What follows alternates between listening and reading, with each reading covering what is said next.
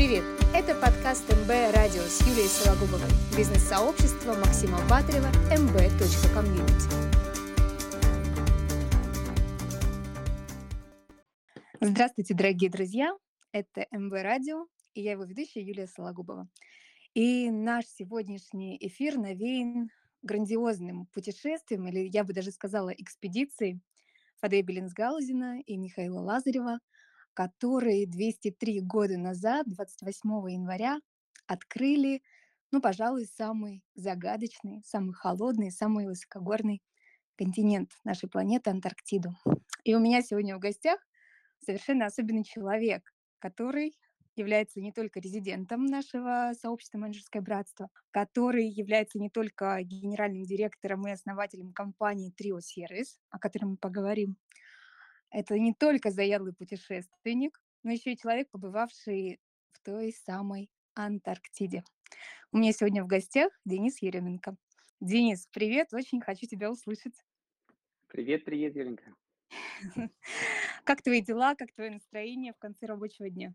Спасибо, супер, полон энергии э, в ожидании прекрасного диалога с тобой, поэтому сил хватит, я думаю, точно.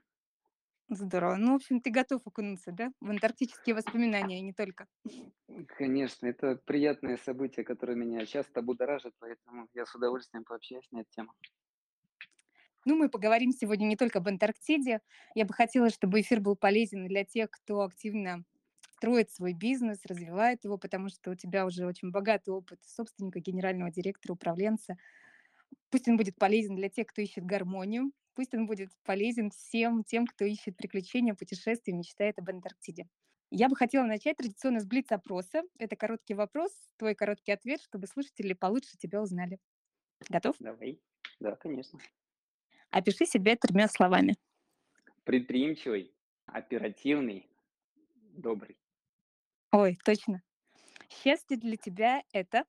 Счастье для меня это как раз-таки, наверное, множество событий, которые происходят э, в моей жизни, а, разносторонних событий, которые меня наполняют с разных сторон, и частичку э, каждого из событий, вот как ты складываешь в один единый пазл, называется он счастье.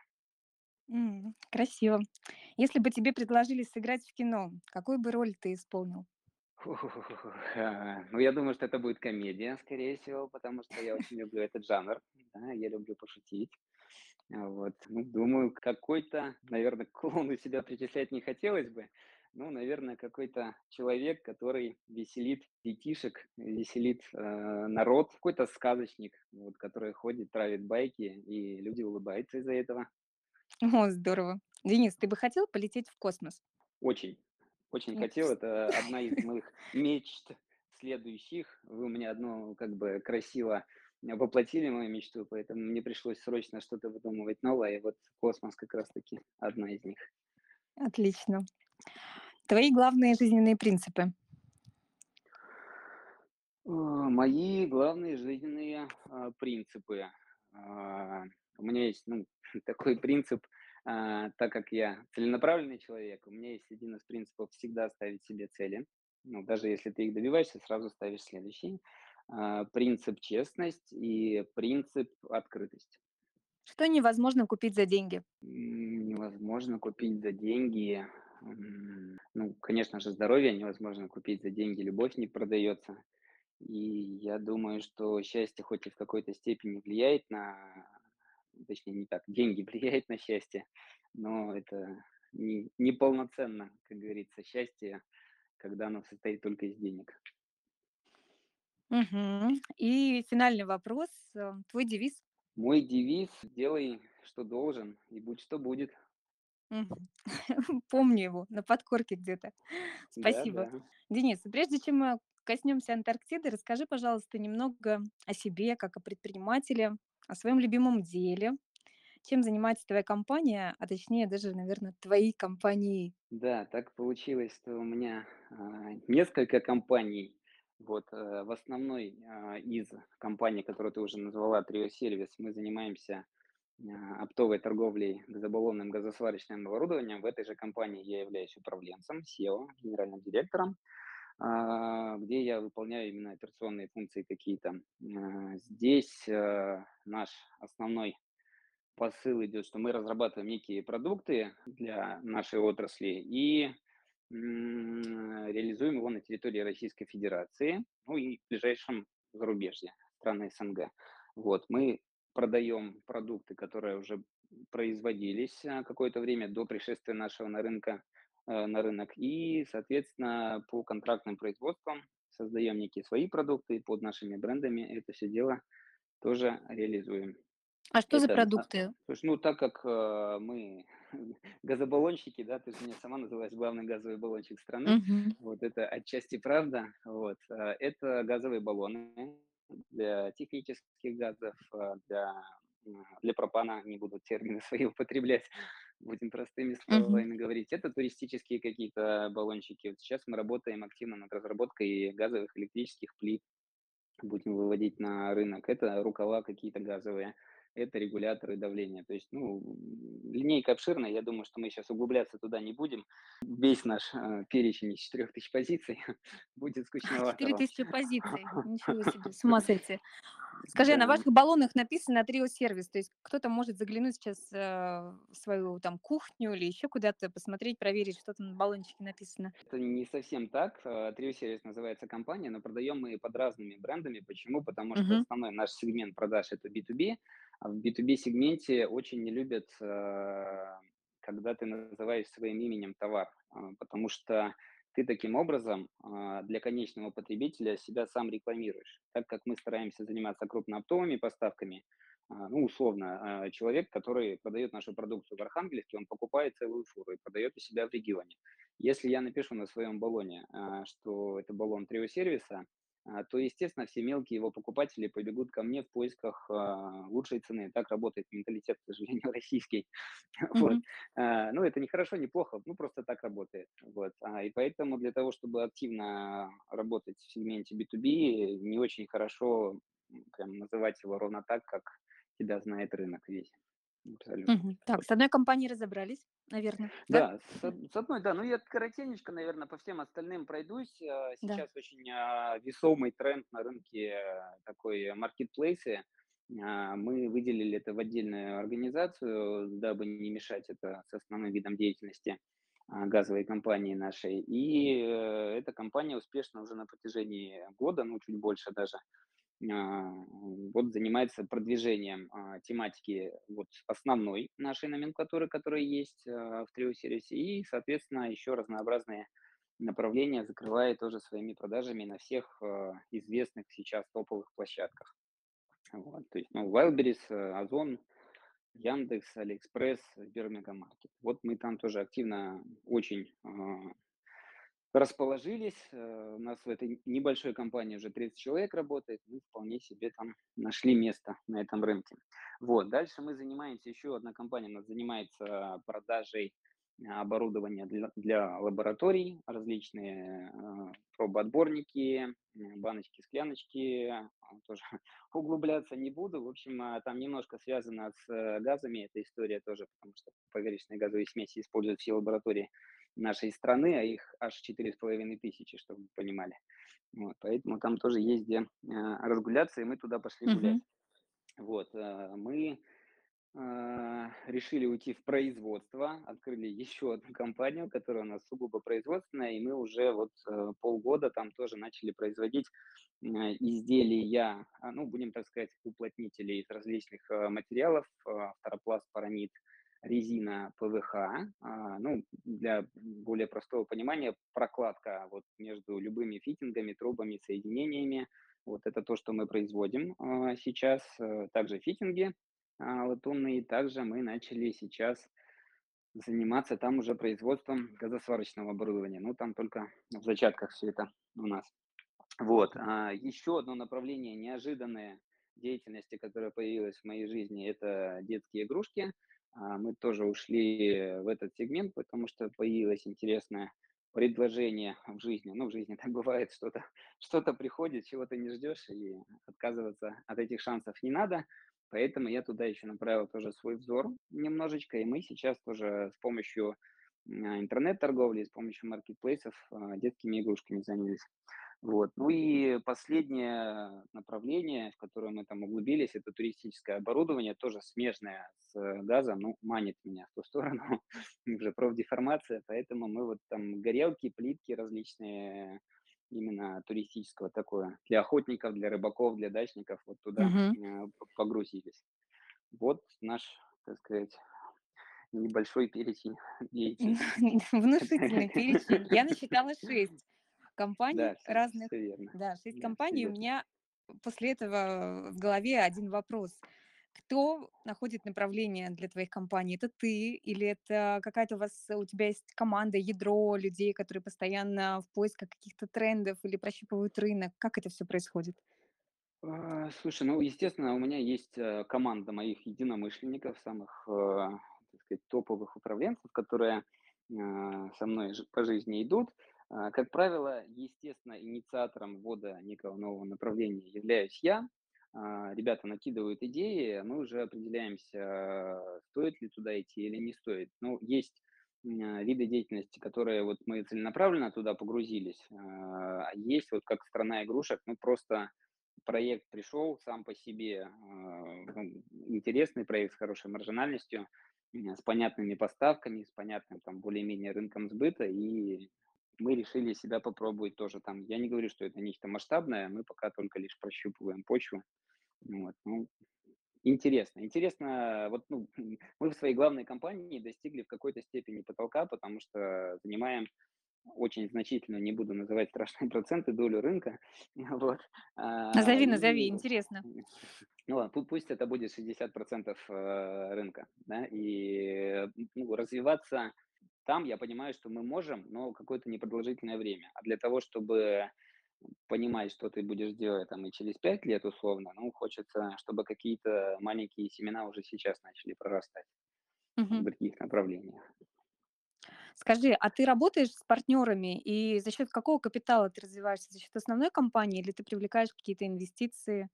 С партнерами я, конечно же, работаю. Я человек командный, так скажем, но в каком плане? А, Все те виды деятельности, которые я назвал, а, с тем либо иным а, партнером мы развиваем. Мгм. А, То есть вот если взять головную нашу компанию, то а, 10 лет ей, и мы когда-то вместе с ребятами начинали, понятно, что главный операционист я, но ребята а, стартовали со мной в, этой, в этом пути. А что касается всех остальных малышей, которые мы э, создали, а, там брался человек, которому давался небольшой, а, ну, небольшая доля в соучредительстве, и он является там главным управленцем. Что касается капиталов привлеченных, никаких инвесторов я ну, вот на данную минуту прямых инвесторов не привлекал. Естественно, мы пользуемся финансовыми рычагами, которые предоставляют банки. Благо сейчас а, предложений масса просто. Ну и, наверное, мы до какого-то уровня доросли, потому что когда мы начинали, нас по всем банкам пинали, естественно. Мгм. Вот, а сейчас к нам все банки приходят э, с э, предложениями нас покредитовать немножечко. Вот, поэтому, конечно, да, привлекаем, а, ну, что-то делаем за счет собственных средств. Все малыши, которые были открыты э, на старте, были, ну, донором была головная компания у них. М, Видела у тебя в "Инстаграм" такую доску, обклеенную стикерами, такая дорожная карта твоего пути, я так понимаю, пути вашей компании на 2023 год. Можешь, пожалуйста, поделиться планами? Какие есть планы и как ты к ним планируешь прийти в 2023 году? Хм. Да, "Инстаграм"- зло, да. Все все видят. Но как бы там ничего, наверное, такого ты увидеть не могла. Да, у нас в субботу, стратегическая суть, да. сессия. Да, да, стратегическая сессия проходила как раз. Вот, и мы с ребятами подводили итоги 22 года. Очень даже себе, м, порадовали нас, поэтому мы на 23 год, э, поставили себе еще более амбициозные цели, потому что рынок сейчас позволяет разгуляться. Вот, э, мы сейчас активно, ну, начиная с 22 года уже, а, уходим в брендовую историю свою. Создаем сейчас свои линейки в разных, э, вот направлениях товаров, чтобы не все были товары под одним брендом, а ра каждое направление имело свое какое-то название, свой флаг. Вот, а, и, я пытаюсь э, перестроить свой мозг э, с мозга продавца, будем так называть этого, продавана по Батареву, да, на мозг э, производителя. Я сейчас хочу окунуться масштабно в это направление, поэтому мы хотим некоторые товары на рынке замещать. То, что возится там в том числе из Китая и из других стран, возились в том числе из Европы, и сейчас есть определенный дефицит на рынке Российской Федерации. Вот, мы сейчас рассматриваем разного рода товары и пытаемся прийти к тому, чтобы стать производителем. Вот туда мы сейчас целимся, туда мы смотрим, потому что за производством будущее. Да, за производством будущее в нашей стране точно. То есть это будет седьмое направление твое, да, перспективно на 2023 год. Это производственная компания. Ну, она есть, я вот рассказал, мы начали уже, я в прошлом Да-да-да. году начал, э, когда мы начали делать эти уплотнители, а вот Мгм. там я испытывал э, свой организм на то, способен ли я размышлять как производитель, а не как э, продавец. И судя по тому, что отторжение не произошло, я сейчас вот в эту же организацию, собственно, планирую вливать денежные средства и масштабировать там производство. То есть сейчас цех 400 квадратных метров, хочется, чтобы он кратно возрос и наполнился оборудованием и готовой продукцией собственного производства. Скажи, пожалуйста, нужны ли тебе партнеры, производственники на этом пути? Может быть, кто-то из наших слушателей, из резидентов а, менеджерского братства захочет как-то вместе с тобой сделать совместную историю? Ну, смотри, я себе поставил а, в цель 23 года обрести неких людей в своем окружении, которые заядлые производственники. Мгм. мне 22 год подарил очень много прекрасных людей, но все они почему-то из сферы торговли, наверное, потому что я такой посыл во Вселенную отправлял. Вот. А в этом году я под елочку положил э, совсем другое желание. И не то чтобы в плане партнерства, совместного производства чего-либо, а, я рассматриваю, но я точно хотел бы обмениваться неким опытом, а, некими мыслями, потому что, а, я же не собираюсь производить абсолютно все, что производится на территории Российской Федерации. У меня есть свое направление, своя ниша, Конечно. ку куда я целюсь, да. И, в жизни ничего нельзя исключать. Да. Возможно, завтра позвонит какой-нибудь там, а, Михаил Петрович и скажет: "Денис, вот тебе миллиард, давай строим завод", и побежали. Ну, я буду размышлять, конечно, над этим предложением. Вот. На сегодняшний момент рассматривал это как самостоятельное некое производство, ну, вот, и просто делиться опытом с коллегами. Хорошо, спасибо за ответ. Кто тебя вдохновляет на этом пути? Что меня вдохновляет на этом пути? Ты знаешь, Ну, это же внутренняя какая-то история, скорее всего. Есть желание нечто создавать и Мгм. потом а, радоваться этому продукту. Да, конечно, там все предпринимательство в первую очередь про деньги. И, ну, я считаю, что это правильно, потому что надо отталкиваться от финансовых показателей в построении там чего-либо, да, из предпринимательства. Но очень же приятно, когда ты идешь э, по магазину, смотришь на полку товара и видишь э, множество из того, что ты туда, грубо говоря, поставил. А представь, насколько приятнее, если ты видишь еще, что это и ты сам сделал. То есть вот, ну, такой, я не знаю, это момент тщеславия, что ли, какой-то, или, или что это. Но хочется создавать, хочется вот какие-то продукты придумывать, которые ты же в момент пользования любым там предметом быта видишь его, позитивные стороны этого изделия и что можно было бы доработать. И вот тут как Мгм. бы включается уже мозг предпринимателя, я бы сделал по-другому. Ну Вот, и хочется идти и делать. Поэтому меня вдохновляет, наверное, конечный продукт в этом вопросе. Я уже не говорю о высоком, там, семья и все остальное. Конечно, это тоже неотъемлемая часть жизни любого предпринимателя. Вот, ну, наверное, продукт меня в первую очередь Ясно. толкает. Ну, возвращаясь, э, к твоему прошлому ответу, я желаю, чтобы твое желание под елочкой обязательно исполнилось. Спасибо, спасибо. Если говорить про твой предпринимательский путь в целом, сколько лет он уже длится? И расскажи, Денис, пожалуйста, он был тернистым или у тебя были какие-то наставники, которые легко тебе помогали двигаться дальше, выше и выше? Как это было? Э, Ну, ты про путь говоришь э, самостоятельного предпринимательства в виде Да, уже бизнеса какого-то серьезного. да-да-да. 10 лет, э, я являюсь самостоятельным предпринимателем, а, уже. Что касается неких наставников, э, ну, наверное, к сожалению, наверное, надо сказать, э, у меня их никогда не было.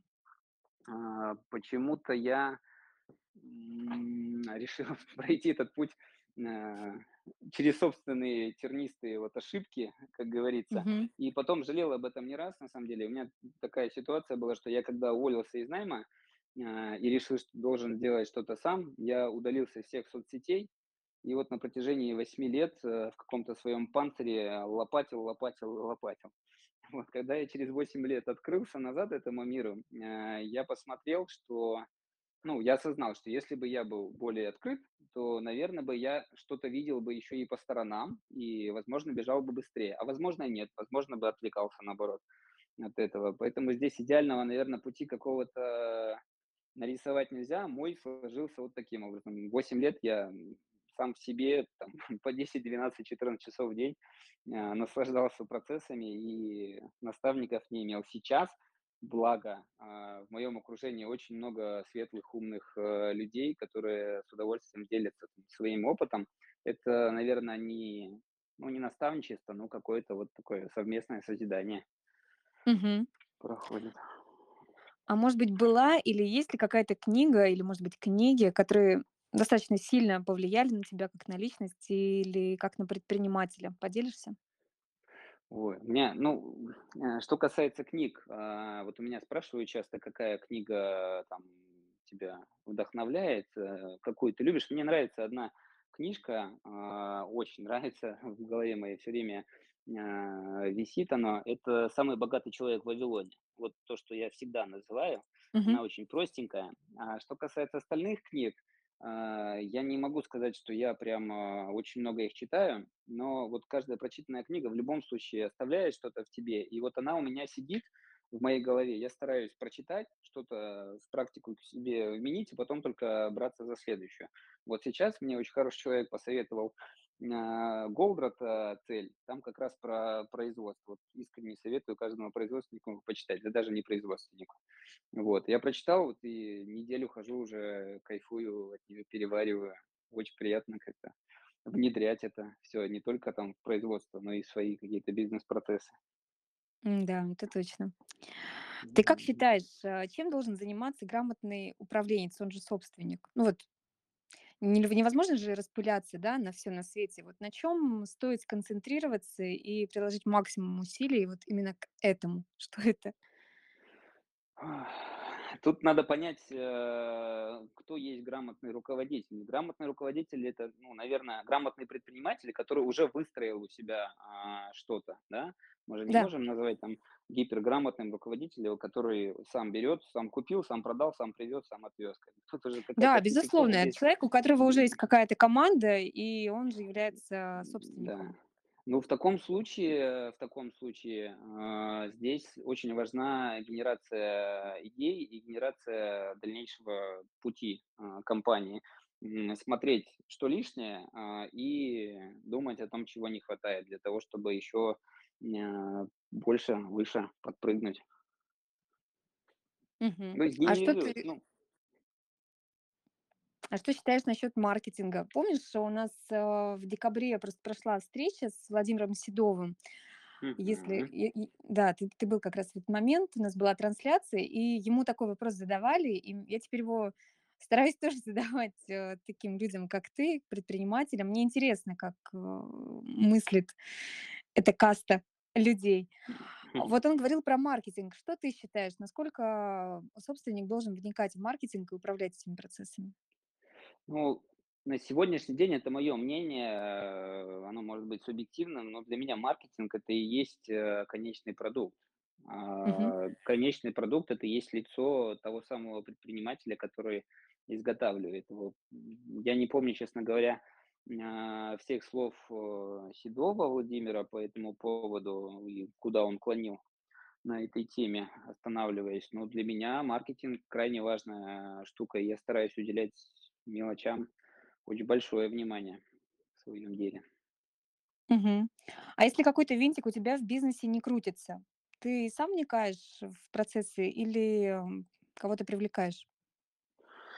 Ну, в зависимости от размера винтика, наверно, да. Если что-то ну, наша работа же управленцев и состоит в том, чтобы ходить там, где плохо, там, где что-то не работает. Если там всё работает, зачем мешать винтикам э, крутиться. Надо идти смазывать там, где заедает.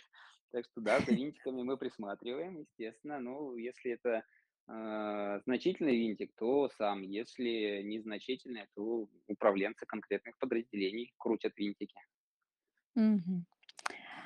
Давай порассуждаем. Ну, ты порассуждаешь, да, я тебе даю, да- дам почву для этого. Чем, как ты считаешь, отличается мышление предпринимателя, у которого оборот 100 миллионов в год рублей, и оборот, и предприниматель, у которого оборот, э, как у тебя, больше миллиарда во много раз?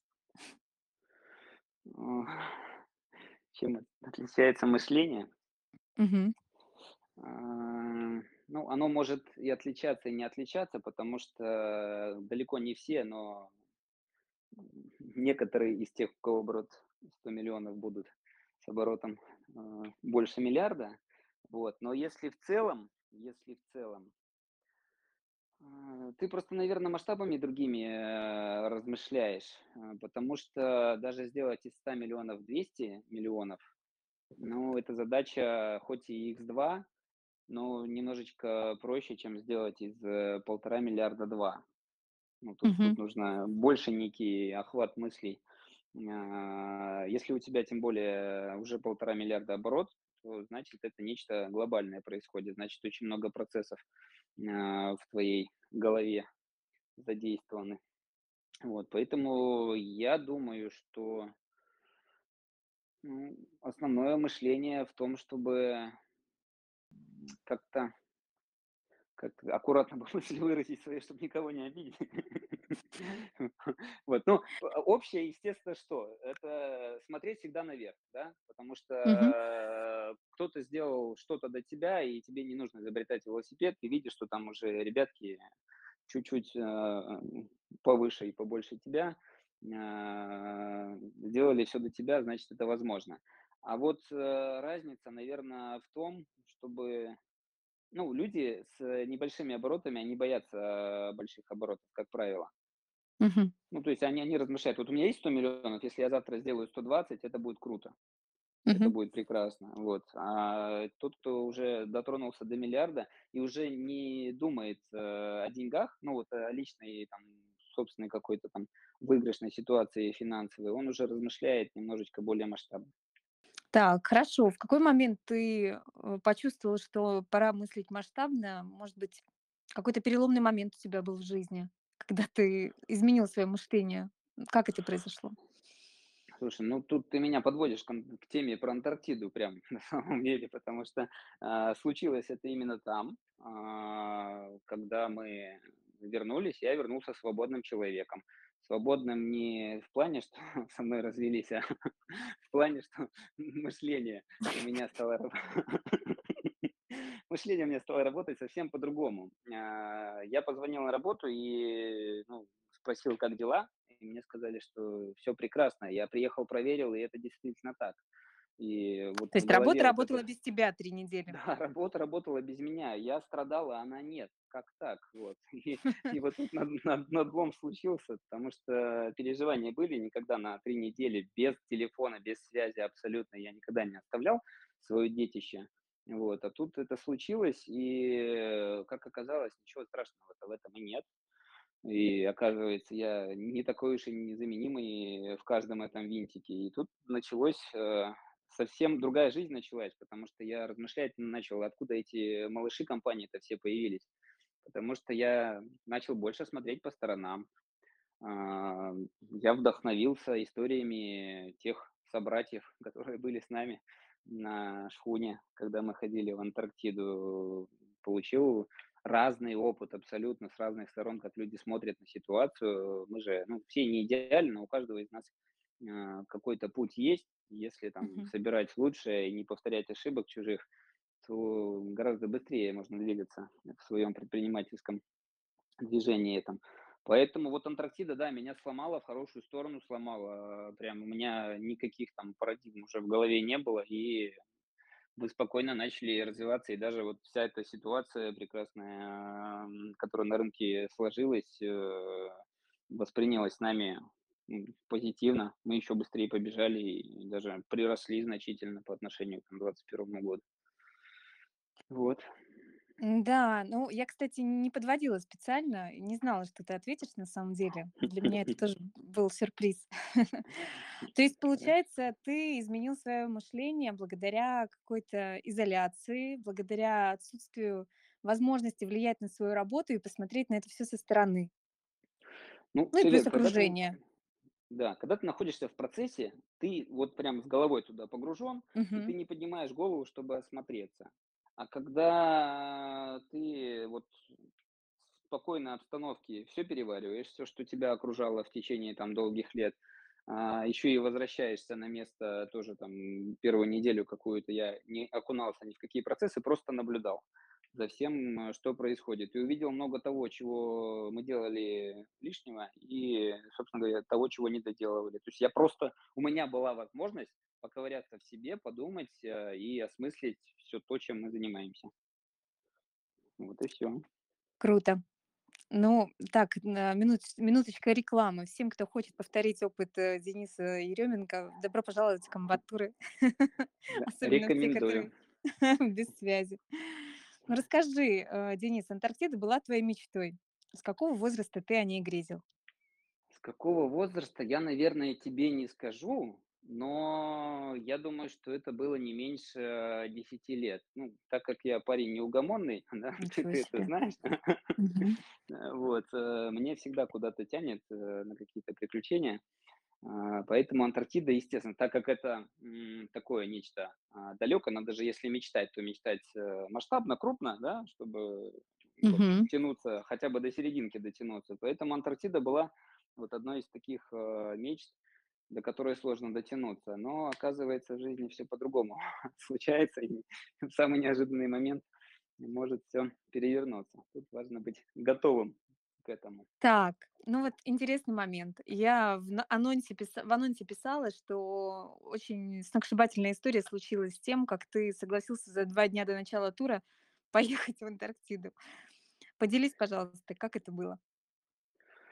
А, ну, это было на слете, да. Кстати, минуточка рекламы. э, 27 января будет слет, третий ежегодный. Всех ждем. Всех ждем, да.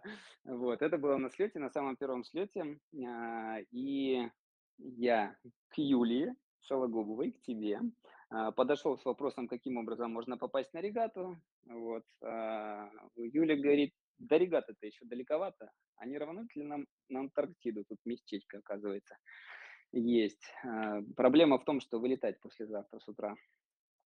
Вот. И понятное дело, что меня это в шо в шок немножко повергло. А, ну, вроде бы желание-то давно было, и это на самом деле меня и спасло, потому что я на протяжении нескольких лет дома ходил и говорил: "Как-нибудь я рвану на Антарктиду, как-нибудь рвану". Поэтому, вернувшись Готовил домой почву, да, для этого? Готовил почву, сам не зная этого, готовил почву, да. А, вернувшись домой, я сел за ноутбук и не спал всю ночь, э, пытаясь э, распределить все свои дела, которые были запланированы. А запланировано там было очень много, там и выставки две должны были прой- пройти у нас. Ну, они прошли, но без меня. Вот. И с утра супруга выходит, а я сижу с ноутбуком. Он говорит, а ты чего? Ну, Так рано встал? Я говорю, да нет, я еще не ложился. Вот, меня тут в Антарктиду пригласили. И она такая спросонья говорит: "Так ты же давно хотел, давай". Я говорю: "Серьезно, что ли?" Я говорю: "Там 21 день". Он говорит: "Ну ладно, что как-нибудь справимся тут без тебя". Все. И потом, ну, я уже написал тебе, Паше написал о том, что я все, я готов, я в строю. А, и потом она кофе попила и выходит и говорит: "Сколько ты сказал? 21 день?" "Не не не не не, всё, никакой Антарктиды". Я говорю: "Я уже людям обещал". "Ты чего?" Говорю: "Всё, ты меня знаешь, я я слово дал, говорю, я назад забрать не могу, поэтому извини, но но мне придется собираться". Да, и Подожди, же еще ла это лайфхак, лайфхак. ну Дорогие мужчины, если вы хотите уговорить своих, э, прекрасных жен на какую-то авантюру, делайте это с утра пораньше, до завтрака. да да да да да да да. На надо спросонья: "Доброе утро, дорогая, я в Антарктиду уезжаю". И все, Вот, а, и там же еще ковидная история эта, э, вся была. А, непонятно было, нужно было этот, э, тест пройти. И поэтому Мгм. я, пройдя тест, э, его нужно было подождать на какое-то время, я за сутки начал собираться, искать там сапоги, штаны, там что там надо было найти уже, господи, чего там только не было. Вот, ну, были веселые сборы, конечно, но, слава богу, все получилось. Да, классная история. Э, сто стоит тов того, чтобы написать о ней в какой-нибудь книге. Денис, какое впечатление у тебя осталось от самого южного города мира Ушуаи, на самом-самом юге Аргентины и Южной Америки? А, я думаю, что, ну, тут, э, 2 ярких ощущения, да. Я, э, ну, когда прилетел туда, а, и увидел, э, Пашу Исаева лицо, вот это было яркое впечатление, хотя меня должны были встречать другие люди. Вот, но в эту историю я погружаться не буду, как бы, да, оставим ее за за кадром. Ну, прибытие вообще в этот город- это, естественно, яркое ощущение, но оно было а, кратно умножено, когда мы вернулись после пролива Дрейка, уже после Антарктиды, когда мы шесть с половиной дней под штормом, там, в том числе девятибальным, а, прошлись, и ты встаешь на эту землю, да, и у тебя ноги, как у ковбоя, ты ловишь волну до сих пор. Как бы ты идешь по городу уже, Это правда. пошли, пошли сразу же, да, там а, прогуляться по городу, и вот э, идут пять прекрасных ковбоев своей походкой, ощущение волны присутствует в организме. Вот, ну, прямо вот это ярко было, конечно. Но счастья было очень много. Почувствовать что-то твердое. Ты знаешь, я вот была удивлена, людям, которые живут в США, и у меня была возможность немножко побольше с ними пообщаться, чем у тебя, потому что ты прилетел позже. Они невероятно приветливые. А, весь город раскрашен какие-то разноцветные, краски, и там росли ромашки. То есть понятно, что в Антарктиде лето, в феврале, но для меня это было дико, потому что мы ходили в куртках, в шапках, в шарфах, закутанные. И вот, несмотря на такой холод, росли ромашки. В общем, Усhuaia оказалась очень приветливым городком. Ну, красиво там очень, я согласен. Да. Денис, а к чему ты не был готов в в антарктической экспедиции? Поделись. К чему я не был готов? А, Ну, я не знаю, я на самом деле а, такой человек, который ни к чему не готовится, поэтому спокойно воспринимает абсолютно все происходящее. Ну, что удивляло, что удивляло, очень приятно удивил э, наш кок, который кормил нас как э, в ресторане самом элитном. Я думал, что мы будем там, а, я не знаю, гречку с тушенкой-то каждый день, честно говоря, в, э, тельняшке сидеть и вот тушенку размазывать по груди. Но нет, оказалось, что мы питались крайне а, Позитивно, вкусно. Я до сих пор не не не ем авокадо, потому что Саша первые 3 дня нас кормил авокадо. А первые 3 дня- это самые самые приятные для организма 3 дня, вот, которые не всегда воспринимают еду. Поэтому я когда сейчас смотрю на авокадо, вспоминаю Антарктиду. Ассоциации, да, остались. Ассоциации, да. Пока я думаю, что воздержусь от него. Мы, кстати, были единственной экспедицией, которая съела все фрукты, которые были на корабле. Нам об этом тоже наш сказал шеф-кок Александр. Все яблоки, все груши, все, ну, в общем, все, что было, смели, мы мы же ком мы же комбатовцы, мы же прозорцы. Так, понятно, Саша тебя удивил своей едой. Про, про еду у меня следующий вопрос. Давай дальше. Что, к чему, к чему ты еще не был готов? Чему я не был готов? Ну, к шторму, понятное дело, что я не был готов. Но человек- существо адаптивное, поэтому ходили мы там, держась тремя конечностями, и, в принципе, ну, считали это нормой уже. Было странно видеть, как люди ходят на двух ногах, потом уже выйдя на сушу.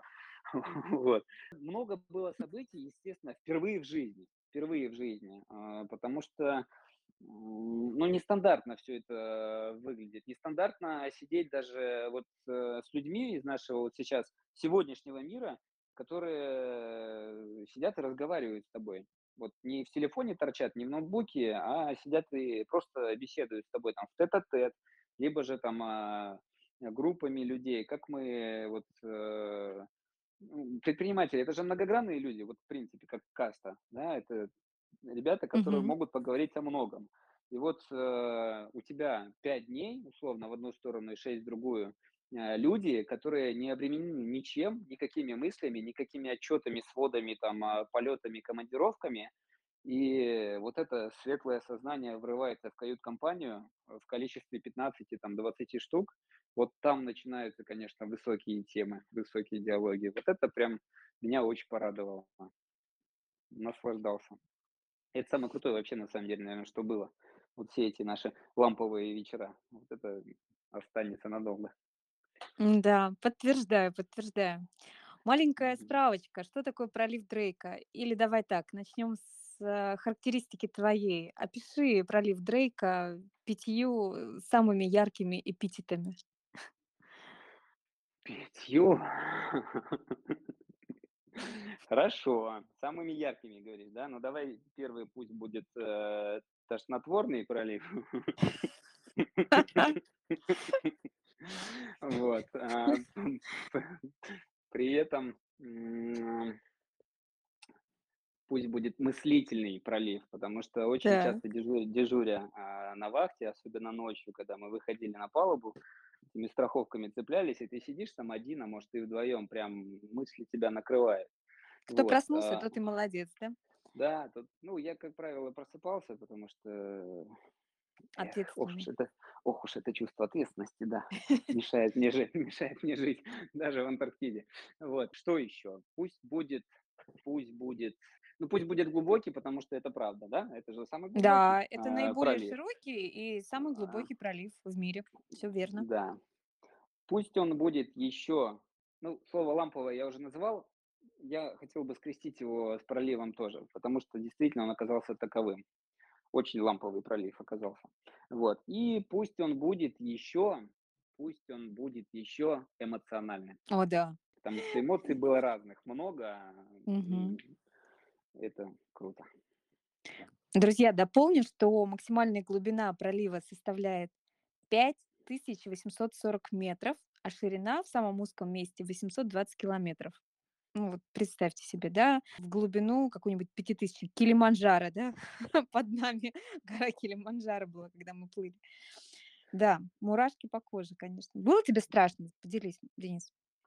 О, был момент страшный, когда начали зачерпывать, э, с двух сторон бортами, э, воду, когда наклон больше 45 градусов было, и когда капитан вышел, мы сидели, пытались, э, отвлечься от всех этих событий, играли в карты, э, дико ржали, как всегда, и капитан вышел: "Ребята, хватит ржать, лучше помолитесь". Вот тогда чуть-чуть, конечно, защипало там в нужных местах.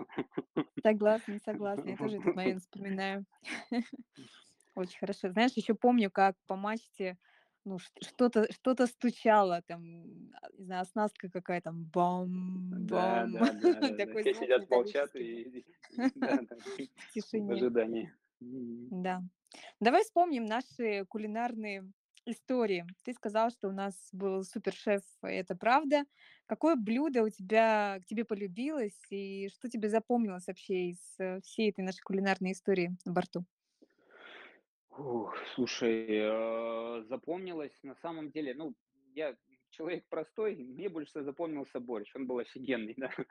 Люблю борщ, поэтому там он мне тоже запомнился, но на самом деле Саша нас удивлял каждый день, и каждый день э, были блюда разных э, стилей, разных стран. Э, Мы и японскую кухню, мы суши с тобой лепили, там, помнишь, да? Пиццу делали, Да, э, да, пасты. конечно. Да, пастой нас Сашка баловал. э, В общем, каждый день супчик какой-то новый, разный, э, какие-то десертики, пироги какие-то пек. Ну, просто там, конечно, баловал нас. Я, ну, вот приехал, вроде бы э, поправившись даже на полтора килограмм, потом, правда, как-то сбросил все неожиданно, минус 10, но из Антарктиды приехал даже поправившись, что удивительно. Несмотря на качку, да. несма- несмотря на качку, да, да, да, да, да, Потому что все худели по дороге домой. Э, ну, как меня мне только один день было первый, э, не по себе, потом я был уже бодрячком прям совсем. Вот, уже как-то адаптировался. Да, ты молодец. Денис, опиши свои самые яркие впечатления, которые вот уже, наверное, как вино настоявшие, стали, остались яркими, такими вдохновляющими после Антарктиды. А, яркими, вдохновляющими. Ну, я уже отчасти сказал, а, у меня Вот, ну, это не громкие слова, у меня действительно очень много друзей после Антарктиды стало, а, и мы сейчас друзьям мы вернемся. Я, я тебя Да. подробнее расспрошу. Можешь сейчас пройти Э, плавненько дальше. Хорошо, хорошо. Ну все, окей. А, Яркие эмоции. Э, Мы очень круто пели, очень круто пели. Э, В разных местах. Э, Одна моя знакомая Юля Сологубова даже на айсберге успела запеть, да? Да, да, да. Скоро у нас будет э, релиз клипа на песню Сансара. Масштабный такой релиз, поэтому ждите, ждите. Покажем, как это было. Да, да. Вот. А, что еще яркое было из ярких таких а, впечатлений? Ну, мы много обсуждали а, высокие темы, такие, которые ну, в обычной жизни не сядешь обсуждать в большом кругу людей. Это скорее такие интимные какие-то истории. Но мы их э, поднимали там, и каждый не стеснялся и рассказывал какие-то вещи а, о себе, какие-то свои ошибки, а, какие-то свои победы. Вот, это тоже ну, такая яркая штука. Очень а, мне понравилось, когда мы выселились на третий день на Антарктиду. Я, к сожалению, забыл, какой это был остров, на один из островов. Вот. И когда мы там по полчаса сидели, летом было июля, когда мы, у каждого Мгм. было полчаса, вот, для себя посидеть, э, поразмышлять, А, ты имеешь вот. в виду станцию Вернадского, да? Вот, Где точно, мы точно, в так финальный да. день были в Да, музее. да, да, Мгм. да, да, да, да, да, да. Вот, ну, вот это ярко тоже отложилось, когда а, вроде бы группа, а вроде бы и так все, ну, в 100-200 метров друг от друга сидят, и каждый прям такой задумчивый, прям как будто вот, я не знаю, а, Час тишины уезжает, такой, да. да, да, не из Антарктиды уезжаем, а уже родина какая-то вот э, остается здесь, потому что столько эмоций было за эти там неделю, что частичку себя там точно каждый оставил. Вот, вот это яркий такой, ну, такой эмоциональный момент был очень. М, Мгм. Вот. а, Ну, было, ну, очень много крутого. Я не знаю, я не хочу даже делить на лоскуты эту поездку. Вот честно, вот от, от первого момента, когда я потанцевал э, с тобой э, на слете, и до последнего момента, когда я приземлился в Москве, для меня это вот, вот все, берите, и, пожалуйста, не нарезайте, ешьте целиком. Мгм. Вот это крутая история была вся полностью. Хорошо, я тогда напомню тебе еще одно впечатление, о котором ты не сказал. Ты нырнул в Южный океан в Антарктиде. Ну да, было Как дело, тебе, случилось. как тебе ощущения? Слушай, это, ну, самое интересное, что я в жизни никогда не нырял э, на крещение. Ну вот никогда. Не, не- не доводилось. А тут, э, думаю, хочется же поставить себе некую галочку в жизни, что ты э, нырял во все шесть океанов, да? И когда я еще там окажусь, бог его знает, но Южный океан же теперь тоже океаном у нас считается уже. Вот, Да. поэтому ну, я не мог упустить этот шанс, нас хотя было двое а, таких. А, еще можно засчитать Никите Янковому тоже, потому что он перевернулся с байдарки же. Точно. Поэтому вот трое, кто отведал этой водички. Ну, ну, прикольно. Эмоции шкалят, когда ты а, спускаешься, у тебя там а, метров пять, наверное, от палубы. Ты должен еще Мгм. спуститься, окунуться, потом назад как-то подняться, не навернуться, вот. И потом еще, э, сбивая сосульки с носа, добежать до кают-компании. Острое ощущение, вполне себе Да. запоминающееся. Ну, Я только со стороны наблюдала, как э, мурашки бегали по вам с Димой. И восхищалась. Вот э, такие есть философские у меня два вопроса к тебе. Я точно знаю, что у тебя на них есть ответы. Но Ну-ка. поделись, пожалуйста, не жадничай. Какое сознание к тебе пришло в экспедиции и какое сознание к тебе пришло уже после экспедиции? Осознание какое? Мгм. Мгм. Ну, до экспедиции, если мы рассматриваем э, момент, э, когда, когда предложение состоялось и я его принял, то тут, конечно, м, очень много мыслей было на тему, что важно, что нет. Вот э, когда у тебя есть очень короткий промежуток времени, ты должен за день прожить месяц, условно. И вот здесь приоритеты начинают расставляться э, значительно по-другому, чем ты их расставлял раньше в жизни. Просто карандашом оставляешь важное для себя. И когда я э, посмотрел вот на это все, я еще прилетев в мы на корабле еще сидели, не отошли от берега, я сказал, что ну, я вот оставил для себя важные моменты, вот ими я хочу заниматься, когда вернусь из этой Антарктиды. А, и, собственно говоря, так и случилось.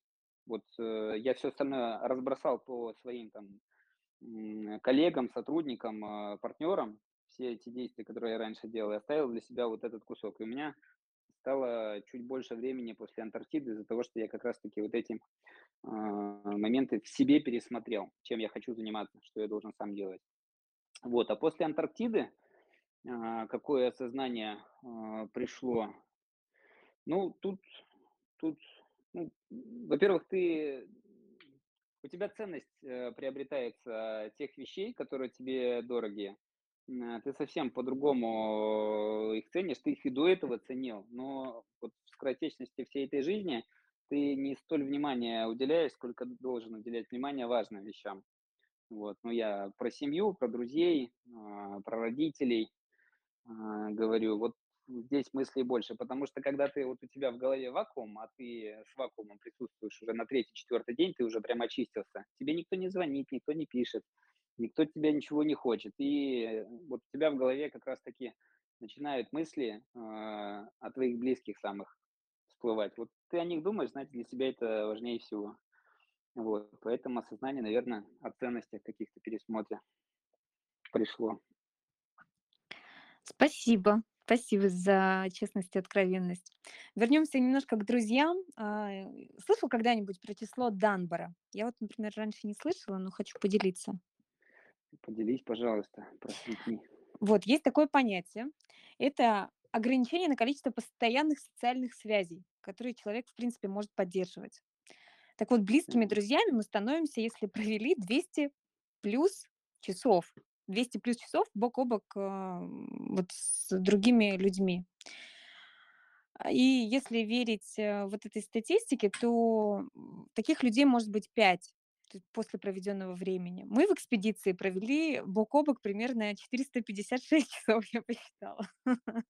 Вопрос про друзей. Какие отношения у тебя сложились в итоге с участниками экспедиции, с кем, насколько плотные. Ну вот интересно, да, статистика.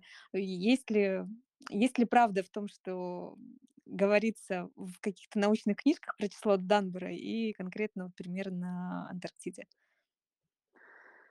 А, слушай, ну, мы же все разные, все равно, несмотря на то, что являемся единомышленниками, да, и занимаемся бизнесом, и семейные люди, и, ну, многое нас объединяет, но степень, степень, я не знаю, какая-то сопоставление людей как индивидуумов, она все равно разная с разными людьми. Поэтому одинаково дружить ты не можешь даже с двумя своими лучшими друзьями. Все равно ты, ну, какой-то, если там углубиться в этот вопрос, все равно где-то что-то а, у тебя какие-то уровни присутствуют этой дружбы. Если мы говорим про 5 человек, это еще больше э, дисбаланс э, какой-то начинается. А если говорим про 15, 25, 100, то здесь уже, конечно, приоритеты прям ну, очень, разносторонними могут быть. Поэтому у меня осталось... Э,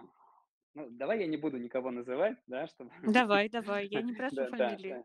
да, да, да. Ну, а, у меня есть родные души, родные души, прям, которые остались у меня после Антарктиды, и я очень надеюсь на то, что они будут э, идти со мной по жизни очень долго и уверенно.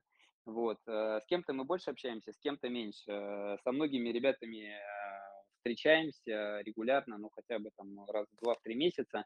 Благо есть еще комбат-туры, куда мы съезжаемся, слетаемся, там, встречи-ринки какие-то, да, Организовываете, где мы там уже более полным составом встречаемся. Но я тебе хочу сказать, что я, может быть, выхожу из э, твоей тенденции, из э, твоего постулата о дружбе, но я себе из Антарктиды только лишь а, пять человек оставил, которыми вот, ну, с которыми мы идем сейчас по жизни. Может быть, мы не каждый день там общаемся, и, ну, и это точно так, не То есть все-таки день, но 5. Не-не, но у меня же помимо этого есть окружение, понимаешь? Нет, я вот именно про Антарктиду спрашиваю, не про тех людей, с которыми ты был до, а именно вот эти А, ну 200 да, плюс часов, которые мы провели. Да, да, бок бок о бок. про да, да, я прокрутил щас в голове вот 5 человек, с которыми я вот, ну, сейчас очень плотно взаимодействую. Слушай, ну круто. Оказывается, работает эта история. Если интересно, поделюсь потом всей оставшейся статистикой про свои Хорошо. окружения. Да. Хорошо. Здорово. А сейчас будет минутка вдохновения для тех, кто мечтает об Антарктиде. Денис, э, расскажет, почему стоит отправиться в путешествие в Антарктиду. Ну, вот просто вот для тех, кто никогда там не был. Давай так, коротенько. Ты сказала, я подготовился бы. А, От души. от души. Хорошо. А, ну, я, в принципе, многое уже перечислил, а, почему туда стоит отправиться. Первое. Вы узнаете, многое о людях. Что я имею в виду? Они будут открытыми абсолютно для вас. Вот. Второе. Вы можете познать себя. И это очень важная история, потому что лишь познав себя, мы можем, что-то большое сделать. Ну, узнать свои возможности вообще в принципе. А, третье. А, ну, я, даже не буду перечислять, что нужно побывать в самом южном городе, нашей планеты, отведать, а, в самом южном баре самое южное пиво, вот, с самыми южными орешками. Вот. А сама Антарктида, ну, прекраснейше. Где же вы еще увидите вот в свободном движении 10 тысяч пингвинов, ты мимо них ходишь, а они вообще на тебя внимания не обращают. Ты О них да, ни это же никто. пингвинополис просто какой-то. Да, да, да, да. Ну да, аммиаком немножечко пахнет, но красота-то какая. Вот, поэтому это же, ну, это же, ну, тут как переродиться. Это вот, э, классно слетать в Турцию, отдохнуть, да, перезагрузить мозг. Классно съездить за грибами в лес походить с лукошком. Но это же совсем другой, э, масштаб как бы твоей перезагрузки. Здесь ты как будто бы, ну, вот с белого листа начинаешь заново всё, но учитывая уже все свои ошибки и все свои достижения, которые у тебя есть. Вот, поэтому однозначно всем советую, всем рекомендую, всех, э, ну, приглашать будет Юля уже, извините, я, наверно, на Антарктиду с вами не не поеду, а может, позовут, поеду, бог его знает. Я человек импульсивный.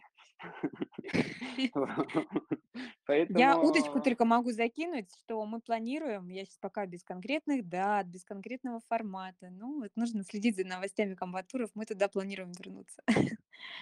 Ну, прекрасно. Я, ну, правда Мне просто рекомендую. хочется, чтобы как можно больше людей, осознанных, там побывали и прочувствовали вот эту перезагрузку, о которой ты говоришь, и уехали другими людьми.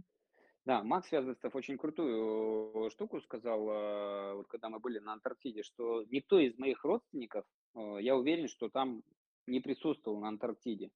И как же будет круто, а, вот рассказывать своим там детям, внукам о том, что ты там побывал. Ну, это же событие ну, это события жизни. Такие моменты не остаются где-то там во 2, 3 десятке, когда ты перечисляешь, что с тобой случилось за жизнь. Так что обязательно. Да, спасибо. Плавно перетекая к другим путешествиям, расскажи, а, что запланировал на 2023 год? Ой, слушайте, э, ну, благодаря тому, что я стал свободным в голове, я сейчас стараюсь, э, много путешествовать на самом деле. И, м, я только с комбатами в 5 поездок собрался. Я не знаю, знаешь ты, Юлька, не знаешь. Вот, э, 5 туров взял. В общем, ну, Можешь смотрите. Да, могу могу рассказать. А, вот сейчас февраль наступает, я щас еду в Солнечногорск, э, там, где была встреча-вечеринка, кстати. Прям хочу 4 Мгм. дня посвятить себе. Дальше я улетаю в Калининград, опять-таки в феврале. В марте, а, ну, пока еще не определил, какой-то сюрприз буду делать с перелетом точно для супруги. Апрель у нас, э, Ливан, Бейрут, да, вместе с Седовым. Мгм. А, дальше у нас, э, что там? Э, с мая по июнь я на месяц уезжаю с супругой в Турцию, буду пытаться и отдыхать, и работать оттуда. Ну, вот такой эксперимент над, над своим состоянием, опять-таки, могу ли я трудиться вот настолько удаленно, чтобы Мгм. То есть мы не отдыхать летим, отдыхать мы будем вечерами, а днем мы будем работать. Вот такая договоренность у нас. Вот. Дальше у нас э, в июле я лечу на Камчатку сам по себе на рыбалку с друзьями своими, в том числе антарктическими. Вот. а Дальше у нас, что там у нас дальше, господи, какой там месяц, Эль- август. Эльбрус. А, да, в августе Эльбрус, э, потом Регата, потом Амазонка в Бразилию, тоже с комбатовцами мы летим. Вот, э, и еще что-то я уже забыл, честно говоря, что-то там в ноябре. Ну, в общем, ну, я стараюсь раз в месяц куда-то обязательно выехать, чтобы мозги немножечко вставали на место. Я, я, ну, как бы не подумайте, что я только отдыхаю. Я работаю по 10-12 часов в день и кайфую от этого. Вот. Ну и отдыхать я стараюсь таким образом, чтобы потом вот это все нивелировать. Так, и следующий нагрузок. вопрос, он у меня записан, но он естественным образом сам по себе возникает. Как ты достигаешь гармонии, совмещая работу, большую работу, у тебя шесть компаний, у тебя огромное количество сотрудников, у тебя большие планы, перспективы, увлечения и семью. Слушай, ну вот у Батарева же есть хороший вопрос: "Я работаю, чтобы что?" Да? Вот Мгм. я работаю, чтобы отдыхать. Я уж извиняюсь за откровенность, конечно, но я вот лучше буду работать 10-12 часов на протяжении трех недель, чтобы, э, потом одну неделю провести ровно так, как я хочу, где я хочу и и за сколько хочу. Вот, поэтому вот этот баланс соблюдая, мне удается, э, собственно говоря, как-то не потерять себя. Бегать немного, действительно, но вот за счет того, что я перезагружаюсь периодически, мне хватает сил на этот марафон свой. А семья, э, естественно, ну, это очень важный аспект нашей жизни. И, ну, вот я не знаю, э, возьмем там мой вчерашний день. Я вчера с утра улетел в Питер, провел там трое переговоров, а, вернулся и с удовольствием поужинал а, с женой. То есть, ну и вроде и дела порешал, и дома все в порядке, никто не обижается, что я потеряшка. Вот, поэтому здесь важно, наверное, планировать как-то Мгм. правильно все это. Вот. Планирование наше все. Есть ли у вас Ну, какие-то семейные традиции?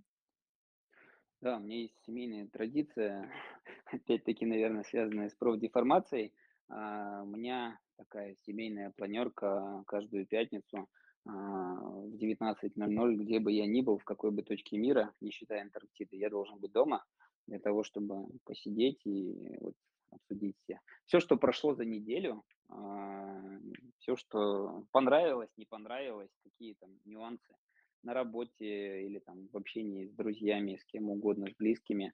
Ну и э, вот помечтать, куда, куда поехать, что Мгм. сделать, как, как провести время, в какой ресторан сходить, там, ну, что, что, что увидеть. Вот, вот так, у меня такая традиция. Ну, их много, но я сейчас уже не буду вдаваться. Вот это главное, как бы, ее нарушать нельзя. Вот. Можно не заварить кофе с утра, а вот это нельзя нарушить. Хорошо. Ты немножко упомянул такой жизненный марафон. Но у нас совсем недавно завершился марафон, э, бизнес-марафон наш, ма- марафон менеджерского братства. И ты был одним из ярчайших лидеров. Тебя ждет награда на слете, который у О, нас совсем боже скоро мой. пройдет. Не зря Да, еду, не зря не еду, не зря. зря. Расскажи, пожалуйста, вообще, зачем ты туда вписался? С какой идеей ты, э, вошел в этот марафон? Вообще, что он что он для тебя? Какая твоя мотивация была? Слушай, ну, мотивация моя очень простая.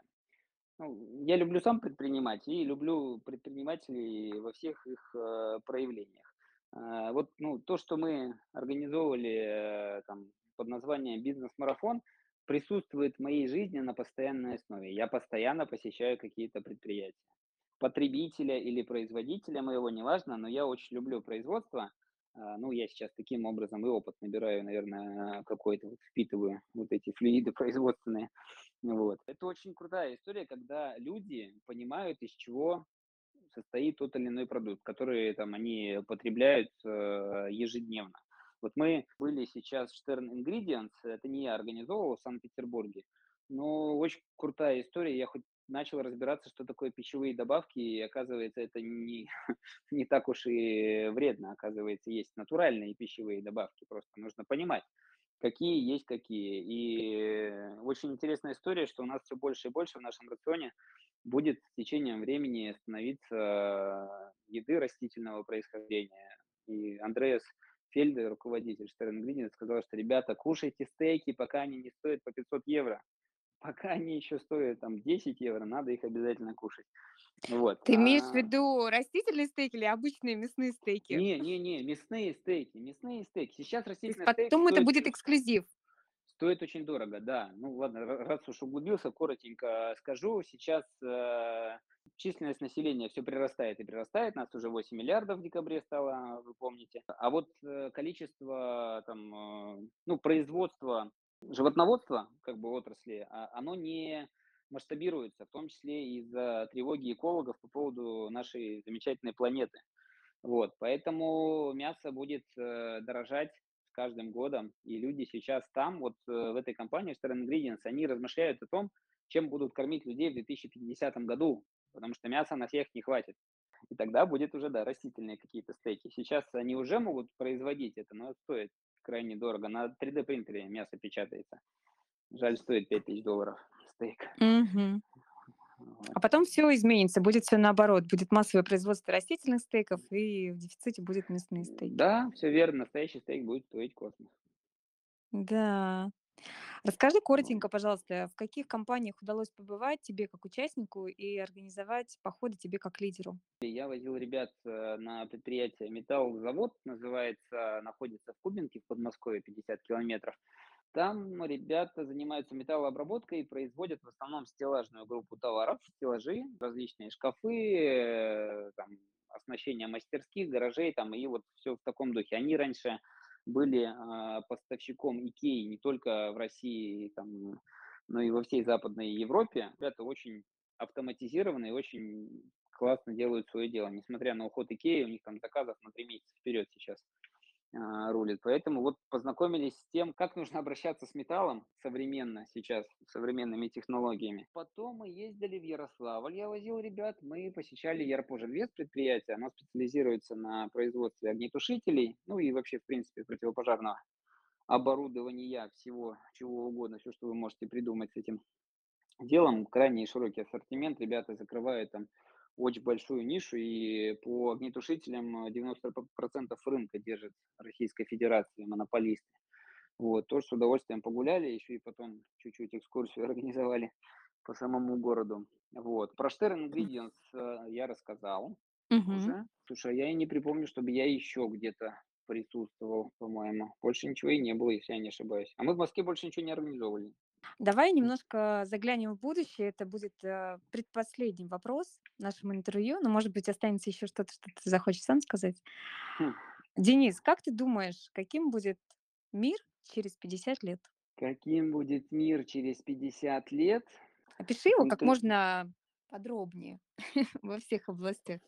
Во всех областях. Я думаю, что транспортные средства будут двигаться за счет некой тяги, не используя колес, не соприкасаясь с землей, как э, в фильме в этом. как Пятый элемент. Вот. Вот, что-то в этом роде будет. Я считаю, что Востока, ну, восточной вот всей направленности в нашем а, мире будет значительно больше. Понимаешь, о чем я говорю, да? Э, Мусульман будет значительно больше, ну, потому что прирост населения вот в Азии, в Центральной Естественный Азии, процесс, да, проще да, говоря. естественный процесс, поэтому, да, а, я думаю, что в Европе найти светлого, голубоглазого мужчинку будет сложновато. Придется в Монголии ехать. Что еще? Ну, да, про пищу я сказал, мне кажется, будет больше растительного всего. Ну, не, не- кажется, так будет точно. Слушай, я не знаю, Юля, ты, ты у нас девочка из будущего, поэтому тут скорее тебе такой вопрос нужно задавать. Я-то Нет, ты все чудесно рассказываешь. Мне интересно твое мнение, твое мышление. Не только мне, потому что ты сегодня герой нашей программы, и ты открываешь новые направления, ты следишь за трендами. Представь, что ты Рэй Брэдбери. И ты сейчас э, за- заглядываешь в будущее. Никто же не знает правильного ответа, поэтому вот Никто не знает правильно. Ты, я думаю, тебе что ты 80 с будешь- хвостиком, ты счастлив. Да, да, да. Ты, берешь, ты, ты берешь у меня интервью через какой-нибудь новый мессенджер в мои 86. Вот. Что еще случится через 50 лет? Я боюсь, что я не фантазировал так далеко. Я знаю, что случится через 5, вот, и то это касается только моей компании. Почему-то самый уверенный в этом направлении как-то. Вот. Про будущее, ну, я боюсь, что мои фантазии закончились. Ну, в космос ты полетишь или будем летать в космос? Нет, так подожди. Ты ж через 50 спросила. У Ну, меня дача будет уже понятно. на Марсе. Ну, ты Ну, так и расскажи про дачу. Нет, все нормально. Выращиваю салатовую картошку, да, солнца не хватает как бы, вот. Но если его положить правильно в фритюр, который привезли с э, Юпитера, ну, там лучшие просто фритюрницы производятся в 2073 году, вот, то практически даже не отличишь от настоящей сегодняшней во вкусная точка. Поддержим отечественного производителя. Отлично. Вот, э, пошли сказки от Дениса Еременко, те самые обещанные, про которые мы говорили в самом начале. Да, да. Не, я думаю, через 10 лет, на самом деле, полеты в космос– это абсолютно нормальное явление, которое не стоит миллион долларов. Так что Стоит э, всего лишь недолго ждать. 500. Да, 10 лет, 10 лет, да. Ты там собирай вещи потихонечку, тут ну, недолго осталось. Хорошо, договорились. Я начинаю подбирать чемодан без колесиков. Денис, пожелай что-нибудь нашим предпринимателям, нашим резидентам сообщества «Менеджерское братство», вообще всем тем слушателям, которые послушают это интервью, команде Антарктиды я обязательно им отправлю. Пожелать. Ох, ребятушки, я вам желаю, чтобы вы всегда размышляли над тем, чего вы действительно хотите. Прямо размышляли. Не вот э, спонтанных каких-то хотелок, которых много сейчас э, в нашем мире, да, и все хотят приблизительно там одного и того же. А, Желайте, пожалуйста, именно того, что внутри э, вас, и правильно распределяйте ресурсы для вот достижения этих своих хотелок каких-то, для того, чтобы когда ты придешь своему желаемому, у тебя оставались силы для того, чтобы насладиться всем этим, насладиться потреблением этого счастья максимально. Вот, наверное, вот так хочу пожелать. Стремитесь, ну, надо, надо, надо действия какие-то прикладывать в жизни для того, чтобы а, и мечтать было не страшно, и потом от результатов не терять голову, а относиться к этому как к должному, потому что вы этого достойны.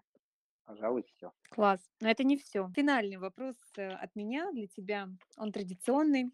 Представь, что ты стоишь на сцене, и перед тобой весь мир. И каждый человек во всем мире тебя слышит. Что ты скажешь? Любите мир и себя, и все получится. Я расплылась в улыбке. Чудесно. Я рад. Кажется, Сам, сам подошло. за- заулыбался, аж скулы Да, да, да. Вот на такой чудесной ноте, пожалуй, подошло к концу наше интервью в МБ Радио.